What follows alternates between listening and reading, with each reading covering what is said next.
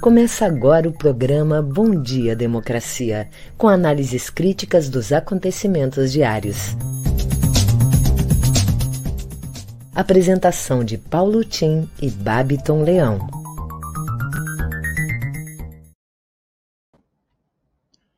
Bom dia, democracia. Bom dia, democratas de todos os quadrantes do Brasil Bom dia, internautas que nos seguem carinhosamente, meus caros colegas de trabalho e convidadas de hoje. Hoje, dia 28 de janeiro, 8 horas da manhã em Brasília. Uma sexta-feira plúmbia, diriam os poetas, em vários aspectos deste ano de 2022, ano do segundo centenário da independência do Brasil e 250 anos de Porto Alegre. Tempo ímpar para o verão, sob uma onda de frio e chuva que talvez perdure até amanhã. Já o clima político nacional viverá um suspense. Há uma sensação de que o governo desmorona diante das crises sanitária e econômica. Ontem, recorde de mortes, na verdade, é, mais de. É, dos, ontem, recorde de mortes com mais de 200 mortes. E diante de uma crise que vai se agravando cada vez mais, com as UTIs em várias capitais ocupadas e já chegando perto do limite com 80%. E uma rebelião velada dos médicos em escala nacional contra as tergiversações do ministro da Saúde, frente à insistência de alguns órgãos da sua pasta, com reflexo nos municípios, em criar embaraços à vacinação. Para piorar, ontem divulgou-se o armazenamento inerte num galpão de São Paulo de 30 milhões de doses da vacina Janssen. Ora, é um absurdo isso. Quanto à economia, parece que também está desmoronando a olhos vistos pelo FMI, pelos investidores que debandam, até pelos comentaristas tradicionais da grande mídia e principalmente pelos 60 milhões de consumidores aperreados, além da inflação, por novas dívidas depois de terem liberado as pendências no Serasa. Inflação e dólar disparam. O país volta para o mapa da fome e o número de moradores de rua em grandes cidades, como São Paulo, está explodindo. Bem, enquanto isso, o ministro Alexandre de Moraes, do STF, depois de atender pedido da Advocacia Geral da União para que fosse concedido prazo para o presidente Bolsonaro fosse ouvido no processo de vazamento de informações confidenciais, um dos cinco a que ele responde na alta corte, fixou prazo e local para o seu comparecimento hoje, Delegacia Regional da Polícia Federal, 14 horas em Brasília.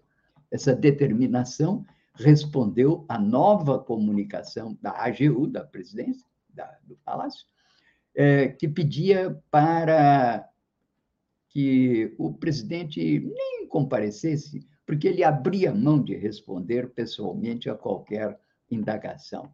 Ocorre que a ninguém, réu ou investigado, é facultada a opção de não comparecer aos ritos processuais. Assim sendo, presidente da República deverá, em tese, hoje comparecer como suspeito de delito à delegacia de polícia. Assim determina a lei. A questão, porém, é o seguinte: e se ele não comparecer? Isso poderá reabrir uma crise com o Supremo, crise que está suspensa desde que, com o auxílio do presidente Temer, recuou das suas ameaças à democracia ao Supremo no dia 7 de setembro do ano passado. Com tudo isso, há uma tensão, um suspense, como eu disse, em Brasília. O que vai acontecer se o presidente não aparecer? Fosse um brasileiro qualquer, seria conduzido debaixo de vara. Isso nunca aconteceu no Brasil. Um presidente debaixo de vara. Há um caso de um governador, José Roberto Arruda, do Distrito Federal, que saiu algemado do palácio. Mas que força policial cumprirá mandato imperativo da justiça no sentido de levar à força o presidente à delegacia? Até quando, Catilina, abusarás da nossa paciência? Ó tempos, ó costumes, clamava Cícero no Senado romano ao tempo de César. Já são 430 agressões à imprensa no Brasil, 54% oriundas do próprio presidente. Que tristeza. Bom, Bom dia, Babiton. Vamos adiante, porque temos muita gente e você vai nos trazer as manchetes do dia. É contigo, Babiton.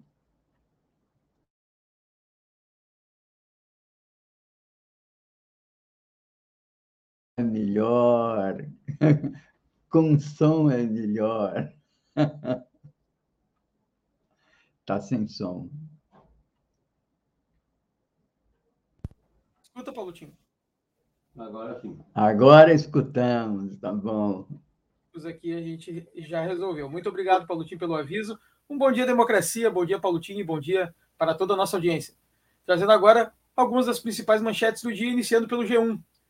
O Brasil registrou 228.972 novos casos e 662 mortes por Covid-19 nas últimas 24 horas, totalizando 625 mil 169 óbitos desde o início da pandemia.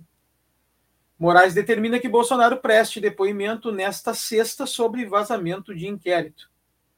governo desiste de criar fundo para estabilizar preço de combustíveis. Folha de São Paulo. Governadores fazem acenos a policiais para se contrapor a Bolsonaro nas eleições. Damares ataca passaporte e abre disque denúncia a antivacinas na CNN Brasil. Pesquisa e PESP. Lula tem 44% e Bolsonaro 24% dos votos. Moro e Ciro empatam em terceiro. Bolsonaro anuncia reajuste de 33,24% no piso salarial de professores. No Estadão, prefeitos dizem que reajuste a professores é bomba nos cofres municipais e avaliam ir à justiça verba para rodovias federais em 2022 é a menor em 10 anos. Brasil de fato. Sérgio Moro é associado ao Revolving Door por atuação em Álvares e Marçal. O Globo. Bolsonaro publica agenda com compromisso uma hora depois de horário previsto para depoimento da Polícia Federal. No nosso programa de hoje, teremos a participação da militante representando a Remy Trabalho e a Habit, doutoranda em desenvolvimento econômico pelo CESIT Unicamp, Paula Freitas, que vem conversar conosco sobre a mesa de amanhã do Fórum Social Mundial Justiça e Democracia por uma revolução democrática na justiça. Também a presidenta nacional da Ação da Mulher Trabalhista e vice-presidenta nacional do PDT, Miguelina Vecchio, que vai abordar a resolução do TSE sobre a antecipação dos recursos do Fundo para Mulheres e Negros. E também a secretária-geral da CUT-RS, Vitalina Gonçalves, que vai falar sobre o Fórum Social das Resistências 2022. Em seguida, eu volto com as notícias locais. É com você, Paulo Tim. Ok, Babson, muito obrigado. Bem-vindas, convidadas de hoje. Bem, como fazemos diariamente, estamos aqui, abertura ainda do nosso Bom Dia Democracia, com apoio da Central Única dos Trabalhadores Rio Grande do Sul, a DURG Sindical e Cressol. O nosso programa, Bom Dia Democracia, é um contraponto à grande mídia corporativa na defesa da informação como um direito da cidadania e da democratização da imprensa nos termos da Carta Mundial da Mídia Livre, aprovada no Fórum Mundial em 2015. Eu sou Paulo Tim e registro todos os temas aqui tratados, comentados, com respectivos links e fontes no meu Facebook.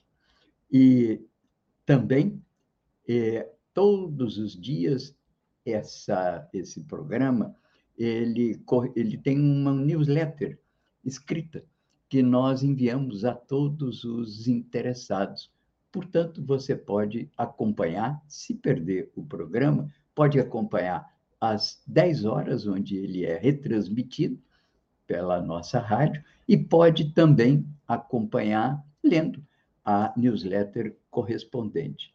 Bem, aqui chamo a atenção de todas as notícias que foram aqui trazidas pelo Babiton, que são manchetes, na verdade. Eu gosto de destacar as capas dos principais jornais do Brasil, para a gente ter uma ideia de onde é que eles estão focando. Né? O Globo. Congelar o ICMS não basta para conter a alta da gasolina. Isso porque o dólar o, o dólar está aumentando no Brasil, cada vez que ele aumenta, ele aumenta o custo da gasolina importada. E também porque o preço da gasolina no mercado mundial continua aumentando, pode chegar a 100 dólares o barril. Então, não adianta só congelar o ICMS, é uma medida que deve ser transformada em TEC pelo presidente, afetando talvez apenas o óleo diesel e o gás. Isso porque, senão, o rombo que vai provocar nas contas eh, públicas do governo federal seriam imensas, como também vai provocar, e já está provocando, com esse, essa prorrogação do congelamento do ICMS nos estados. Muita expectativa sobre isso. É o assunto, junto com a ida do presidente à Polícia Federal, o segundo assunto mais importante do dia. No estado de São Paulo, temos como capa do Estado de São Paulo. Bolsonaro dá 33% de aumento a professor. Os prefeitos reagem, porque o impacto nos municípios, nesse caso, será de 30 bilhões. Deveria ser acompanhado por um apoio federal para que esse aumento fosse realmente é, feito pelos municípios, porque a grande parte dos professores são professores das escolas municipais mas não, ele quer fazer um bonito, agora, às vésperas da eleição, dando esse aumento que vai recair sobre os ombros dos prefeitos. Isso vai dar o que falar e o que fazer. Mas é justo o aumento que ele concede. Já é tempo de atender as demandas salariais dos professores. Agora tem que encontrar maneira de pagar. Bom, a capa da Folha de São Paulo traz uma matéria que eu realmente uma, uma, uma manchete que é incrível. Damares oferece a pessoas antivacina um disque denúncia, disque 100. Se você está sendo perseguido por um vacinador, disque 100, que o governo da Damares irá até lá e vai lhe proteger em seus direitos fundamentais, entende? Por que, que ela não disca, não cria um disque 101 para quem está morrendo de fome? Ela não é ministra dos direitos humanos, entende? Ontem, um doente em Brasília foi encontrado infestado de insetos na boca, a ponto da enfermeira se apavorar, nunca tinha visto mílias, é um nome assim, Larva. nome, é larvas, é uma coisa horrorosa. Entende? Não está percebendo essa senhora que o povo brasileiro está morrendo de fome, está morrendo estressado diante dessa pandemia e ela procurando, preocupada em defender direitos fundamentais, não quer, quem não quer se vacinar, honestamente, quem não quer se vacinar, para mim que se lixe, entende? Ora essa. Bem, podcast, o grupo Folio traz como podcast dessa manhã, no café da manhã, o papel dos influenciadores digitais na formação política dos jovens. Pesquisa mostra que nova geração se informa por canais alternativos e está descolada da política tradicional. Na verdade, pode ficar descolada de tudo. Mas esses influenciadores, dos quais alguns têm mais de 100 milhões de seguidores, os que têm um milhão de seguidores, é uma quantidade imensa no Brasil. É um direito que lhes assiste e as jovens encontram aí uma identidade de comunicação, de percepção. Nós talvez tenhamos dificuldade de nos comunicar com essa moçada para abrir os olhos dessa moçada sobre o que realmente está acontecendo no mundo. a culpa deve ser nossa, não deles. Bem, aqui então são as principais notícias do dia que eu queria destacar para vocês. Mas vamos agora então com Babiton as notícias locais. Ô Babiton, manda brasa. Vamos lá, Paulotinho, com as notícias locais do matinal. Com curva em ascensão, o Rio Grande do Sul quebra recorde de casos ativos de Covid. A onda Omicron fez o Rio Grande do Sul bater o recorde de casos ativos de Covid-19. Depois de sucessivos dias com milhares de novos registros, até a tarde de ontem, mais de 150 mil residentes do estado estavam com diagnóstico da doença. Isso considerando apenas os números oficiais da Secretaria Estadual de Saúde apesar de não provocar o excesso de mortes de outros momentos dos anos passados, em especial por conta da vacina, o atual pico se apresenta perigoso devido à época. Ele ocorre poucas semanas antes do início da onda sazonal da síndrome respiratória aguda grave, que se inicia entre o fim de fevereiro e o início de março. Portanto, caso o número de novos casos não baixe logo, é possível haver uma nova sobrecarga nos hospitais. O problema é que, por hora, não há indício sequer de estabilidade e a procura por atendimento médico, mesmo que não de UTI, vem crescendo. Somente em Porto Alegre as internações mais triplicaram de dezembro para janeiro. As mortes relacionadas ao vírus mais que dobraram na capital no mesmo período. Deputado bolsonarista apoiou o empresário na contratação de carros de mensagens anti-vacina apoiado pelo deputado federal Bibo Nunes, PSL, um empresário que já foi indiciado por furto anteriormente, admitiu que contratou os carros de som que circularam propagando mensagens anti-vacinas em Novo Hamburgo na manhã de quarta-feira, 26. Ele não foi atuado em flagrante pela Polícia Civil, mas será o caso investigado pela primeira delegacia de Novo Hamburgo. Tanto ele quanto os motoristas dos veículos podem vir a responder pelo delito de infringir determinação do poder público, destinada a impedir a introdução ou propagação de doença contagiosa. Em seguida, eu volto trazendo as nossas convidadas de hoje. É com você, Paulo Tim. Ok. A propósito né, dessa. É um galopante avanço né, da, do Covid aqui. É, o Brasil, de fato, traz uma matéria muito interessante que eu recomendo. Rio Grande do Sul, o governo coloca todas as regiões em alerta após semana com recorde diários de casos. Os casos passaram de mil para 16 mil desde o início do ano no estado, que também registra alta de mortes. Enfim, só reiterando, Babton, que você acaba de nos trazer. Também aproveito para é, aqui trazer um pouco do que o matinal, que também você já nos trouxe umas informações, mas destaco aqui o, o, o assunto que já foi tratado ontem aqui, né? que é o caso das mensagens anti-vacina em Novo Hamburgo, onde um empresário recebeu o apoio de parlamentar bolsonarista na ação. Matinal trata desse assunto. E em Porto Alegre, o prefeito Melo defende a privatização do serviço de drenagem após um dia complicado em razão de alagamentos. E empresas já podem receber incentivos para ocupar prédios do centro histórico. Tudo isso no matinal.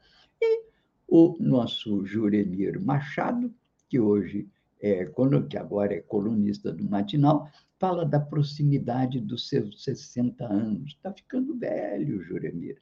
E já no clima de fim de semana, o Ricardo Romanoff traz detalhes da nova exposição do Marca. E como eu disse no início da, desse programa, né, um dia meio plúmbio ainda em Porto Alegre. E na previsão aqui do matinal, teremos uma sexta-feira com possibilidade de chuvas e temperaturas amenas, um tempo ímpar, aliás, para nós, em torno a máxima de 27 graus. Bom, com isso, então, eu passo para o Babiton, que vai já trazer a nossa primeira convidada de hoje, o Babiton. Exatamente, Paulotinho. Agora, Bom Dia Democracia recebe a militante representando a Remi Trabalho e a ABET, doutoranda em Desenvolvimento Econômico pela CESIT Unicamp, Paula Freitas. Bom dia, seja bem-vinda ao nosso programa. Oi, Paula, nos escuta? tivemos algum, tivemos algum probleminha técnico com a Paula, ela deu uma travadinha na imagem, no som. Vamos esperar que ela restabeleça o seu contato e a gente fica aqui na guarda do Paulo Tinha. Assim que ela tiver condições de entrar ao vivo, eu lhe assono novamente. Então, eu destaco que nesse dia, sempre aqui fazemos uma menção à efeméride do dia, né? Eu sempre lembro uma frase que nos chama atenção, né? Dizia Cervantes: a memória, para a memória, inimiga mortal do meu repouso. Ou seja, é sempre importante trazer a memória do passado. Por falar nisso, o presidente Bolsonaro, junto com outras medidas, agora resolveu tirar da história os dias que eram dias de proclamação de luto, decretação de luto. Dentre eles, o Dom Jaime Câmara.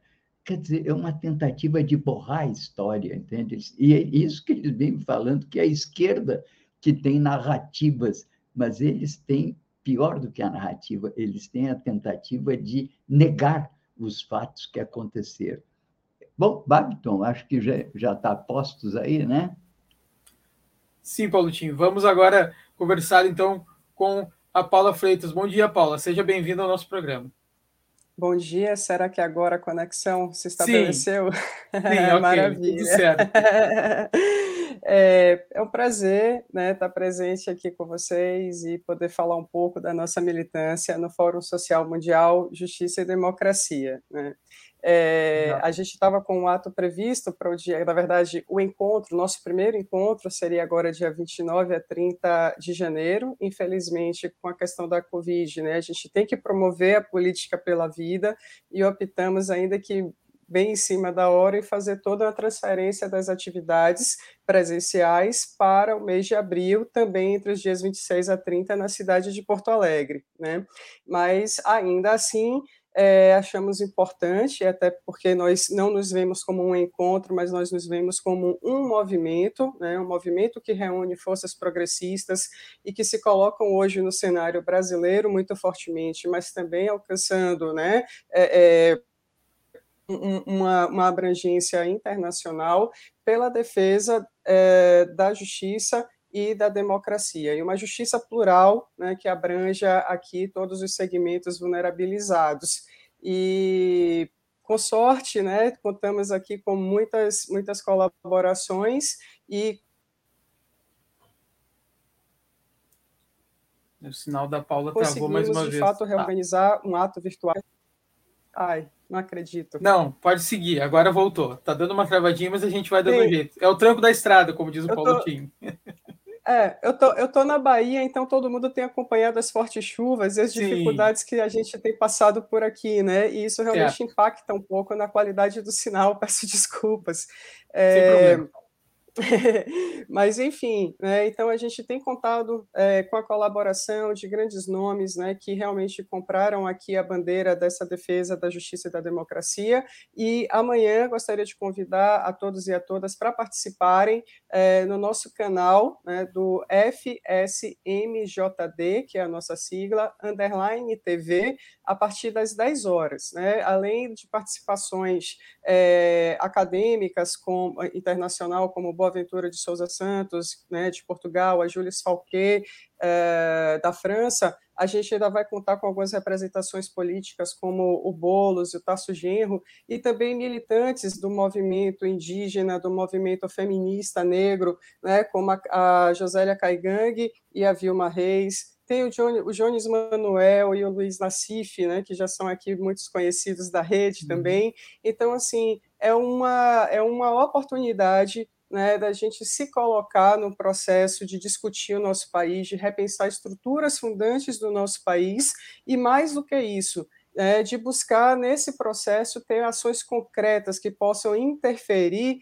em trazer a dimensão política do nosso país para se alinhar com os interesses reais da nossa sociedade, em termos de Brasil. mas nossas reflexões, eu repito, ultrapassam a dimensão brasileira, né, tem, porque a gente tem visto e assistido, acompanhado violações contra a justiça e contra a democracia, é, não só no cenário brasileiro, né, essa chamada é, assim ultradireita, né, digamos, ela, ela ela acabou é, se expressando em muitos, em muitos espaços, né? não só no Brasil, mas ainda bem que tem encontrado as forças de resistências fortes e prontas né, para não deixar ela, ela crescer e se estabelecer como se a gente tivesse que, de fato, viver uh, sobre esse manto de uma opressão, sobre o manto né, de, de, de uma é, imperatividade né, de, de, de, de normas e, e de instrumentos uh, institucionais que sejam aqui é, violadores da nossa condição humana. Temos como resistir, somos mais juntos fortes, e o fórum né, se propõe a ser mais uma dessas expressões de forças sociais. Né? Não tem vinculação institucional, não tem vinculação político-partidária, né? se juntou ao Fórum das Resistências também, para que a gente possa justamente sempre somar, essa é a proposta né, é, do Fórum, e esperamos conseguir, em abril, replicar é, a grande maioria das atividades que estavam previstas para janeiro. Né? Teríamos na abertura do fórum o ex-presidente Lula, não pelo fato de ser uma expressão política, né, como, como alguns é, é, tentam vincular essa expressão partidária, não é o caso. A gente quer trazer as vítimas do sistema de justiça. O ex-presidente Lula certamente foi um dos grandes vitimados, a ex-presidente Dilma, o próprio é, Luiz Nassif, que estará né, com a gente. É, também a família né, da Mariene para poder trazer aqui a expressão né, desse tipo de perseguição política, de assassinato nu e cru. Então, é, essa é a proposta né, do fórum é, dar holofote né, às questões de violação e somar forças para a gente tentar superar e restabelecer a justiça e a democracia. É isso. Certo, Paulo. Então, só para reforçar, amanhã, então, às 10 horas, isso? Isso, às 10 horas, no canal do YouTube do Fórum Social Mundial Justiça e Democracia. E quem não puder estar amanhã às 10 horas poderá assistir a qualquer momento e pode passar lá para curtir um pouco o nosso canal, né? E com isso dessa força que também é importante, né? Certo, estamos nessa luta diária, né, Paula? Bom, muito obrigado. É muito obrigado pela sua participação. Bom dia, democracia. Agradece muito e está sempre de portas abertas. Gratidão. Um bom dia. Paulo Tim, volto com você. Ok, muito obrigado, Babiton. Obrigado, Paula, né? Amanhã, então, todo mundo atento aí e de olho no que está acontecendo nesse fórum. Bem, destaco aqui alguns assuntos internacionais. Bom, a gente saber sempre o que está acontecendo no resto do mundo, né? O rei da Espanha, por exemplo, visitando, em visita a Porto Rico. Porto Rico vive uma situação extremamente paradoxal porque é uma nação, podemos dizer assim, né? de origem, fala hispânica, mas que pertence aos Estados Unidos, o que é paradoxal também, pertence por uma decisão da população. Tive grandes amigos porto-riquenhos quando estudei no Chile, figuras extraordinárias, todos ligados ao movimento de pela independência, né, pela autonomia de Porto Rico. E eles sempre lembravam de líderes deles que estão há anos, entende, em cárceres americanas, porque lutaram pela independência. Mas, bem, agora o rei da Espanha, por lá, ainda veio com essa pérola, né? Ele defendeu a colonização hispânica na área, claro, na América Latina, e diz que tratamento dado pela coroa era de, aspas, igualdade. monarca afirmou em Porto Rico que seu país contribuiu com a criação de instituições de governo. Ele esquece que fez isso, na verdade, à custa da destruição, do genocídio de uma civilização que vivia aqui nas Américas. Só para a gente ter uma ideia, porque o número é chocante e se reflete até hoje. Na região do México, onde estavam os astecas, quando chegaram os espanhóis, havia 20 milhões de astecas, em várias não apenas astecas, várias é, nações indígenas ali, ou pré-colombianas é, ali. Era uma civilização extremamente sofisticada. E, bom, ao final do primeiro ano, depois da ocupação e conquista daquela área, dos 20 milhões só sobrava um milhão. É claro que não foi tudo resultante da brutalidade das armas, foi o contágio, foi o problema da infecção de povos que estavam, digamos assim, desprotegidos. Mas, enfim, toda uma civilização latino-americana ainda lamenta e chora profundamente a perda da sua vitalidade, a perda da sua afirmação. Em muitos povos dessas áreas, eles conseguiram manter uma identidade e, inclusive, o próprio idioma. Noutras, foram sumariamente arrasados. O que tem uma expressão mais simbólica dessa resistência na América Latina são os povos do altiplano boliviano, porque estavam, alguns foram e foram tão eh, longe para se defender que não jamais os espanhóis chegaram até eles. Tem vários documentários que mostram isso. Portanto, senhor rei da Espanha, como certa vez o seu pai disse ao nosso é, querido Chaves, né, numa reunião, por que não te callas? Agora chegou a nossa vez de dizermos ao senhor, por que não te callas, senhor Alteza Real, rei de Espanha? Por que não te callas? Bem, vamos então agora ao Babiton, com a sua segunda convidada de hoje. É contigo, Babiton. Bom Dia Democracia recebe agora a presidenta nacional da Ação da Mulher Trabalhista e vice-presidenta nacional do PDT, Miguelina Vecchio. Bom dia, presidenta, uma satisfação em recebê-la. Bom dia, querido. Bom dia, Paulo Tim. Para mim, que é sempre uma honra estar com vocês. Eu estou todos os dias em algum programa da rede. Ontem, hoje é no outro, mas vamos tocando. É, a, a presidenta está sempre aqui conosco. Bom, hoje aqui no Bom Dia Democracia, a presidenta vem conversar conosco sobre a resolução do TSE sobre a antecipação dos recursos do Fundo para Mulheres e Negros. Com a palavra, presidenta. Ah, tu sabe, né, Babiton, que uh, além de eu ocupar esse espaço de presidente nacional das mulheres do PDT, eu coordeno, eu, sou, eu faço parte da coordenação geral do Fórum Nacional de Mulheres de Instâncias de Partidos Políticos. E a gente tem avançado muito junto ao TSE no sentido de sensibilizar o TSE que não adianta estar tá só na lei determinadas coisas, e tu sabe que fazer lei que contemple mulheres é quase impossível, porque a ampla, a, a hegemonia do Congresso é masculina, né, é branca, uh, e é sem uma perspectiva de, de pluralidade, e eles não votam nada para facilitar a vida das mulheres. Tu vê que o nosso.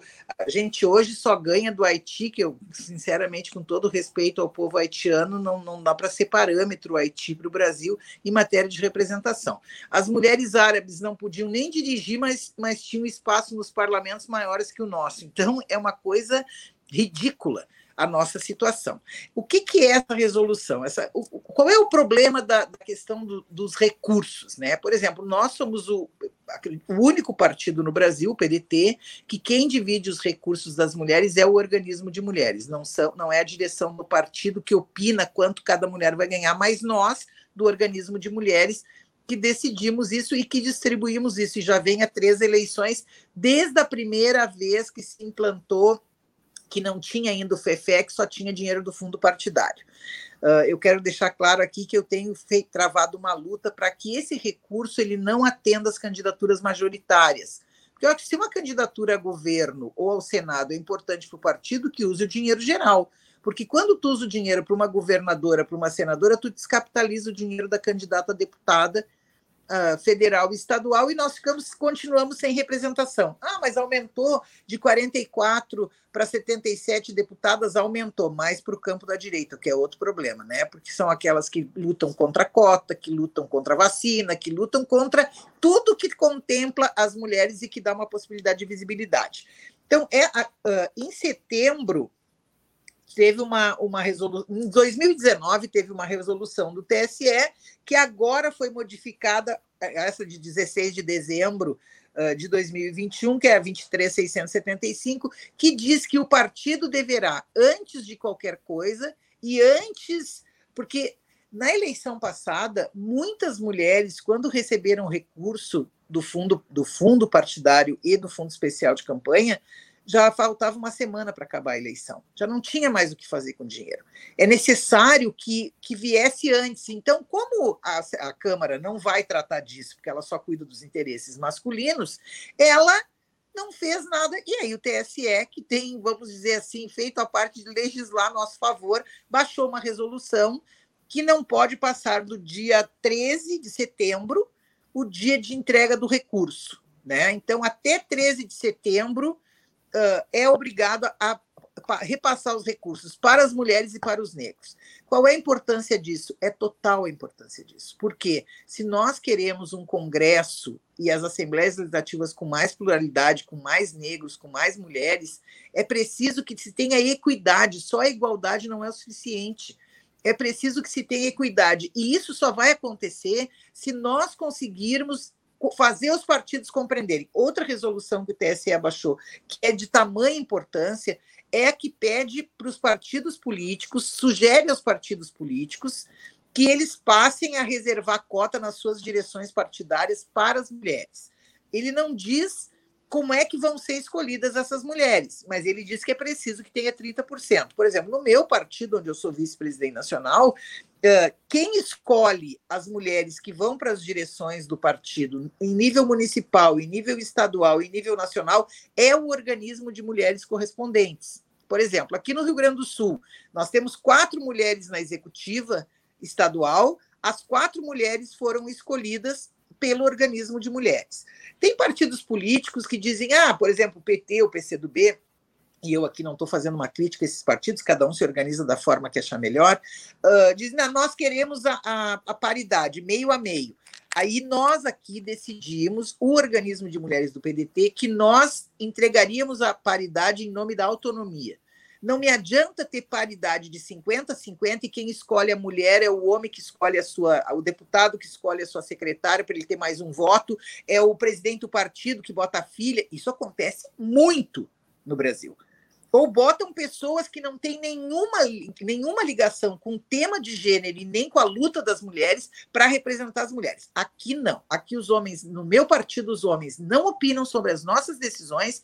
Nós estamos nas executivas. Eu sou a primeira mulher da história do PDT a ser vice-presidente nacional e quando as pessoas, Babiton, diz meus parabéns, eu digo deveria ser meus pêsames, porque levou 40 anos, né? É um absurdo.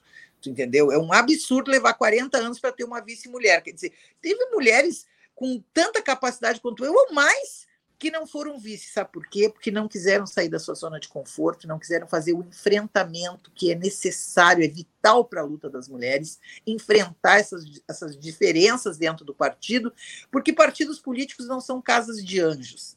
São, tem mais demônios, inclusive, do que anjos.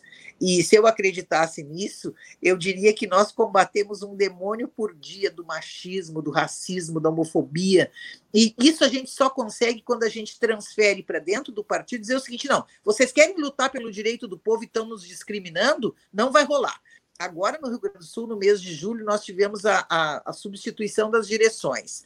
Aqui no Rio Grande do Sul, nós tivemos total apoio do presidente estadual, Ciro Simone, que dizia para os municípios: ou vocês coloquem as mulheres que a ação da mulher trabalhista está indicando no município de vocês, ou não vai ser registrada a chapa no TSE, no TRE.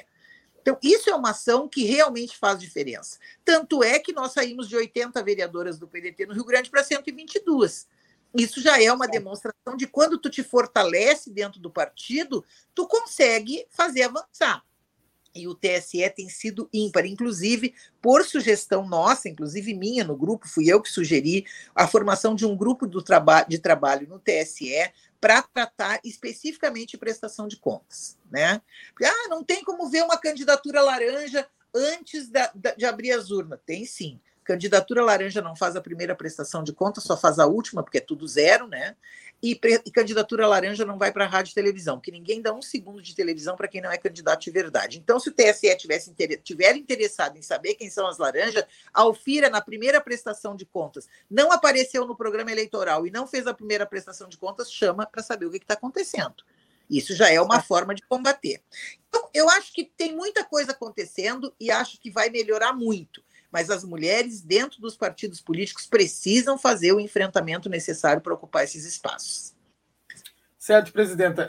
Uh, o nosso tempo é curto, né? Eu lhe agradeço muito e quero aqui né, de desejar um feliz aniversário, que amanhã a presidenta ah, está de obrigado. aniversário, então quero desejar, prometi que ia dar os parabéns ao vivo hoje, um, um feliz aniversário amanhã, presidenta, curta tá muito bom, seu dia, querido. muito obrigado pela sua participação, e esperamos na semana que vem.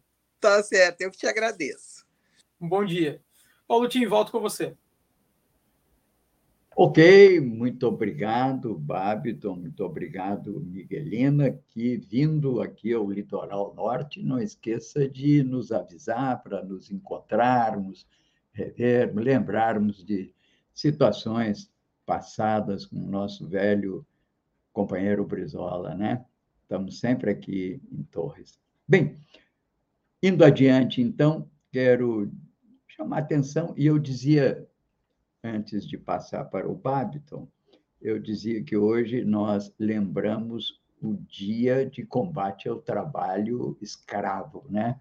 Por incrível que pareça, e apesar, inclusive, do afrouxamento da fiscalização e das interpretações que esse governo vem fazendo sobre essa, entre aspas, modalidade de trabalho, né?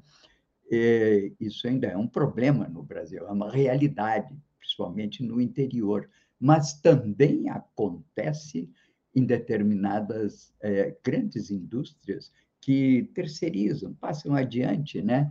certas tarefas, sobretudo na indústria de confecções, e volta e meia aí na Grande São Paulo, encontramos situações de verdadeira escravidão em locais absolutamente inadequados de imigrantes, principalmente bolivianos, muitas vezes, que são é, pilhados né, é, nessa, nesse processo de exploração brutal do trabalho. Né? Bem, não é culpa deles, são pilhados aqueles que os é, deixam nessa situação. Bem, que são os traficantes de humanos, traficantes de trabalhadores. Mas, bem, também é, hoje queria destacar que um quadro que vamos incorporando aqui na medida do possível, né? que são recados aqui do pessoal que nos acompanha. Né? E aqui eu trago uma lembrança hoje do Frank Cunha. Frank Cunha é um grande amigo, doutor Franklin Cunha, e ele faz parte de um grupo que é os comunérios, que são comunistas gaudérios. Ali é um grupo antigo, de gente, né? Mas o Frank hoje manda dizer o seguinte: Orson Welles disse que a Itália, com uma história de governos cruéis, assassinatos, guerras, produziu a Capela Sistina, Divina Comédia, os 400 concerti grossi e as quatro estações de Vivaldi e a Santa Teresa de Bernini. Eu diria que produziu o Renascimento. E, diz aqui o Frank, a Suíça, tranquila, bucólica, longe das guerras, produziu o relógio Cucó, Cucó, e ele então completa, consequência, relendo aqui um livro, A Suíça Lava Mais Branco, do suíço Jean Ziegler, eu vejo e aprendo de onde vem a suja grana dos bancos helvéticos. Dado o recado, Frank. Obrigado. Bem, se você tiver um recado, uma mensagem para mandar, mande para a gente. Bem, agora o Babiton vai trazer aqui o nosso nossa convidada. convidada, é a nossa última convidada de hoje. Bom dia, Democracia recebe agora a secretária-geral da CUT-RS, Vitalina Gonçalves. Bom dia, Vitalina, seja bem-vindo ao nosso programa. Está sem áudio, eu não estou escutando. Ah, é, de fato. Tá. Agora sim. Agora Como sim. precaução, estava com o microfone desligado. Bom dia, Isso. um prazer estar com vocês. Bom dia com um cafezinho para a gente ter um bom dia. Bom um dia, cafezinho e um tempo bem mais ameno, né? Ainda bem. É Agora está dando para segurar as pontas. Bom, a secretária veio conversar conosco sobre o Fórum Social das Resistências 2022, né, secretária? Com a palavra. Bom dia. Pois então, nós estamos, é, embora o calor tenha amenizado, né, nós estamos no meio de um Fórum Social das Resistências, porém diferente, por quê?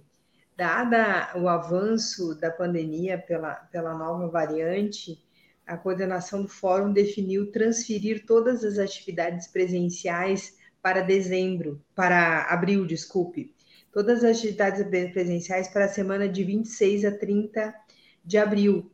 E nós estamos realizando nesse período agora uh, atividades preparatórias, atividades que organizem os movimentos e segmentos, tirem uma pauta mínima para nós nos organizarmos nos meses de janeiro, fevereiro, uh, março até abril, para que possamos fazer uma culminância de avaliação de agenda de movimentos em, eh, em abril. Então, amanhã, hoje, ontem nós realizamos uma atividade uh, das centrais sindicais, né? Uh, uma grande assembleia de convergência, porque é assim que nós estamos chamando as, as atividades preparatórias, assembleias de convergências que nos preparam.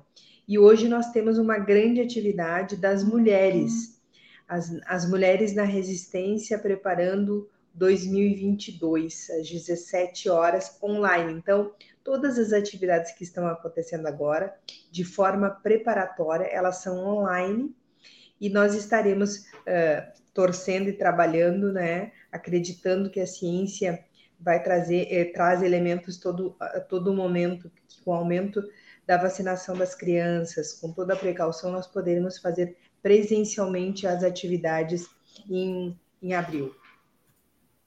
Então, Perfeito. hoje, uma grande atividade online das mulheres. Estávamos debatendo com grandes mulheres aqui, eu estava acompanhando, né? Nós estaremos discutindo a nossa agenda, né? Sobretudo nesse momento de, de ataque às mulheres, de aumento da violência, os dados no Rio Grande do Sul são assustadores.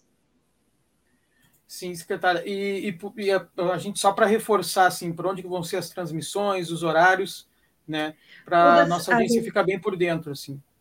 Isso, uh, na, no, hoje na Assembleia das Mulheres, Mulheres na Resistência, Agenda para 2022, o nosso papel, nós estaremos uh, em, uh, transmitindo pela plataforma Zoom, porque de que, que maneira que nós estamos uh, trabalhando, né? Nós fazemos as assembleias, como foi ontem nas centrais e outras atividades da saúde, de diversos movimentos, pelas plataformas em que permite as pessoas entrarem, as, as pessoas daquele campo entrarem, discutirem e transmitidas pelo Facebook, pelo YouTube, enfim, pelas diversas plataformas e redes sociais. Então, todas, as, todas aquelas mulheres que é, quiserem participar hoje da nossa Assembleia, procura aí, entre em contato com a CUT, entre em contato com os partidos políticos, com os movimentos de mulheres, que recebe o, o, o link da plataforma, pode entrar na Assembleia, faz a discussão, faz o debate,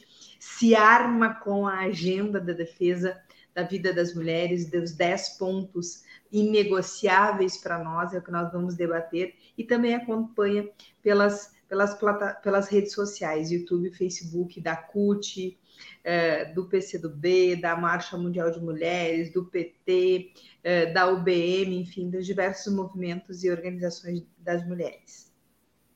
A Red também podem procurar a Red que a gente ajuda você chegar é. até.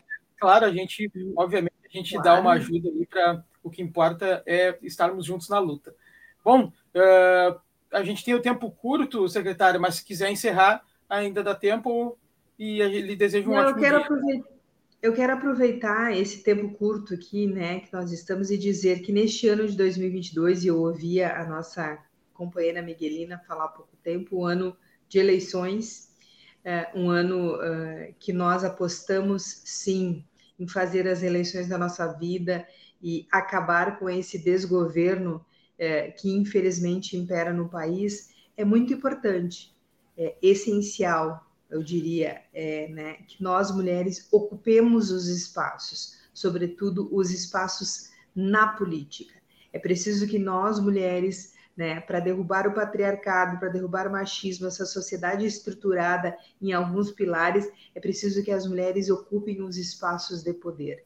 E isso significa, no ano de 2022, termos muitas mulheres concorrendo, tem, temos muitas mulheres se elegendo para o poder legislativo para que nós possamos, de fato, debater um mundo diferente, um mundo pensado pelas mulheres, né, que com certeza pensado pelas mulheres será um mundo mais justo, uma sociedade, um Brasil mais justo para todos, todas e todes.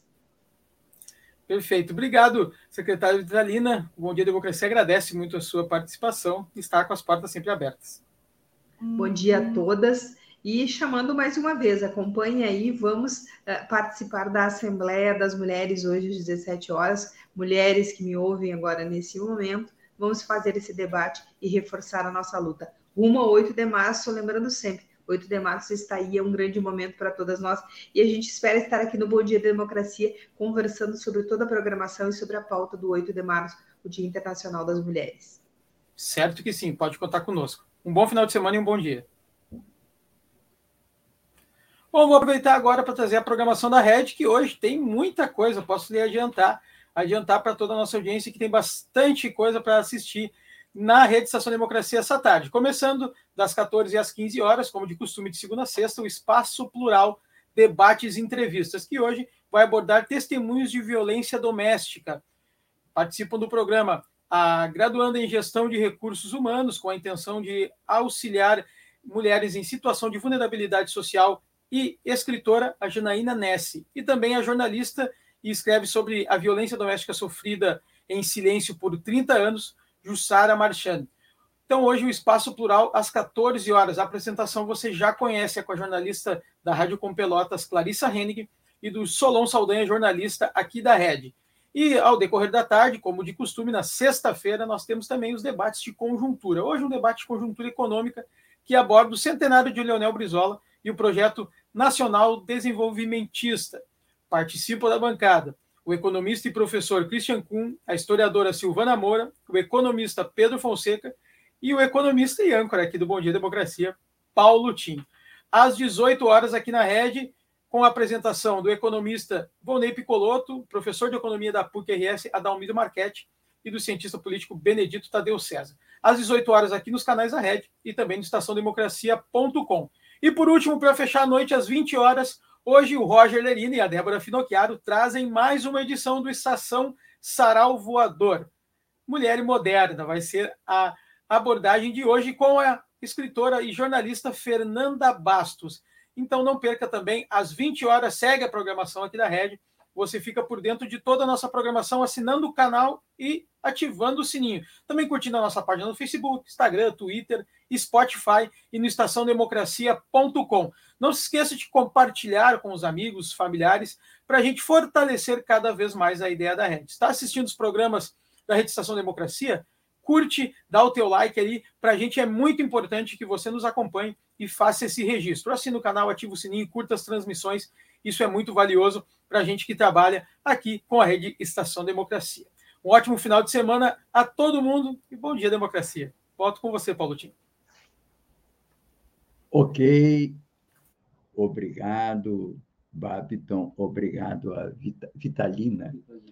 Bom, vamos aqui, oh, Babiton, já nos encaminhando para o final do programa. E lembro que sempre eu faço uma espécie de resenha né, dos principais artigos, análises que aparecem na imprensa diariamente, seja na grande imprensa, seja na imprensa mais crítica, mais alternativa, e que hoje toma forma, na verdade, não de jornais nem revistas, mas que são formas, expressões muito caras, né? E que estão em, em sites, estão em blogs, é onde nós conseguimos achar verdadeiras preciosidades sem naturalmente deixar de dar sempre uma espiada na grande mídia, né? Na grande mídia do Globo, eu trago um artigo que é um depoimento, na verdade, da Cora Rona, filha de um dos maiores intelectuais desse país, que foi o Paulo Rona, um dos grandes tradutores e organizadores da obra de Balzac, dentre outros, uma sumidade, uma contribuição decisiva desses tantos que vieram da Europa no pós-guerra e contribuíram tanto para a cultura brasileira. E a Cora, enfim, desabafa. Ela diz: Eu sempre fui otimista, mas não estou aguentando mais. Não há otimismo que sobreviva a tanta estupidez nesse país. Não há otimismo que sobreviva à perversidade contínua de um governo que faz de tudo, o tempo todo, para atrapalhar onde pode e destruir o que consegue. Não há otimismo que sobreviva a gente precisar bater na mesma tecla dia após dia sem que nada aconteça. Não há otimismo que sobreviva a um país que virou uma farsa.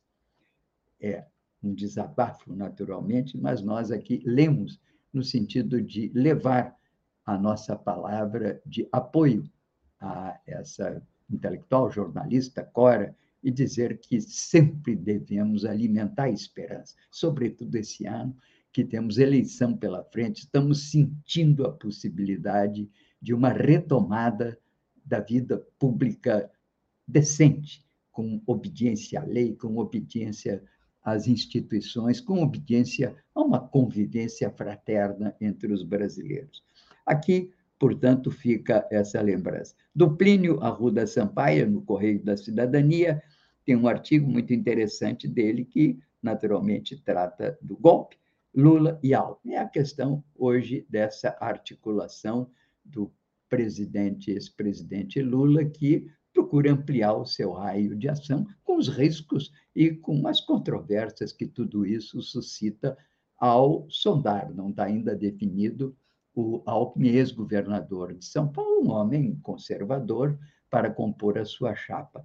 Mas, bem, e destaco também uh, um conjunto de notícias do Pacto pela Democracia. É uma ONG que acompanha e divulga tudo o que acontece no campo dos direitos humanos no Brasil e que divulga toda sexta-feira. Quando eu posso, hoje tive a oportunidade e transcrevo todo o informe deles na nossa newsletter, que fala das incertezas que acompanham o meio digital, com um artigo do Pablo Ortelhado, fala sobre a questão do andamento da luta contra a homofobia no Brasil, e destaca uma coisa que eu não tinha me dado conta: o impeachment na saúde. A ministra Rosa Weber enviou à Procuradoria-Geral da República pedido de abertura de investigação contra o presidente Bolsonaro e o ministro da Saúde. A Associação Brasileira de Imprensa e o Sindicato dos Médicos protocolaram um pedido de impeachment contra o ministro Queiroga. Os autores afirmam que a negação à ciência, as medidas que atrasam a vacinação de crianças e a completa submissão às ordens do presidente justificam o afastamento desse ministro Queiroga, que eu costumo chamar de doutor Pafúcio, que só tem os olhos voltados para a possibilidade de se tornar um senador da República pela Paraíba. Estou seguro que os nossos irmãos paraibanos não aceitarão e não votarão nele. Bem, é um conjunto de outras questões, vai também aqui como um destaque dessa, dessa, desses informes, oportunidades, abertas oportunidades de emprego, de colocação, estágio. Você que está aí formado, está procurando, não deixe de olhar hoje na nossa newsletter essas oportunidades, inclusive microbolsas voltadas à produção de reportagens investigativas. Bem, Assim vamos ficando hoje por aqui, no nosso Bom Dia Democracia. Foi um prazer estar aqui com os nossos convidados. Agradeço aqui também a presença, agradeço também ao Babiton, né, pelo trabalho sempre que não é fácil, né, assim, monitorar, né, essa presença dos nossos convidados que sofrem os trancos da estrada. E eu sempre digo, melhor o tranco da estrada do que o mau companheiro de viagem. Aqui nós estamos entre bons companheiros e aguentamos o tranco das falhas da internet. Ficamos por aqui. Agradeço também aqui ao Gilmar pela sua presença sempre constante e responsável pela imagem e som que vocês aí recebem. Portanto, muito obrigado, Paula Freitas, Miguelina Vecchio e Vitalina Gonçalves, pela presença conosco hoje. Um abraço para todos, até segunda-feira, bom fim de semana. Se cuidem, porque está pegando o negócio, viu? Eu acho que as coisas estão melhorando. Devagarzinho, a gente está vencendo essa guerra. Nossa, é bom demais, né? Ver que as coisas estão voltando ao normal. Mas a gente sabe que não é hora de bobear. Pensar que tudo está resolvido é o maior perigo. A campanha da vacinação precisa continuar. Todo mundo precisa tomar as duas doses. E também seguir com todos os cuidados. Usar máscara. Usar álcool em gel. Lavar as mãos com água e sabão. Manter o distanciamento social. Aí sim a gente vai conseguir controlar esse vírus. Voltar a conviver e ter esperança no futuro. Vamos juntos. Falta pouco. Aguenta aí que vamos conseguir. E a gente vai voltar a sorrir. E o país todo vai voltar a sorrir. Portal da Vacina. É o Brasil todo conectado para pôr um fim na pandemia. Apoio Comitê em Defesa da Democracia e do Estado Democrático de Direito.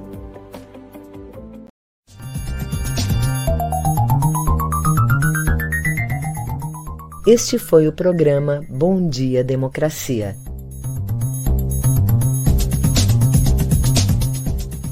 Nos encontramos na segunda-feira às 8 horas.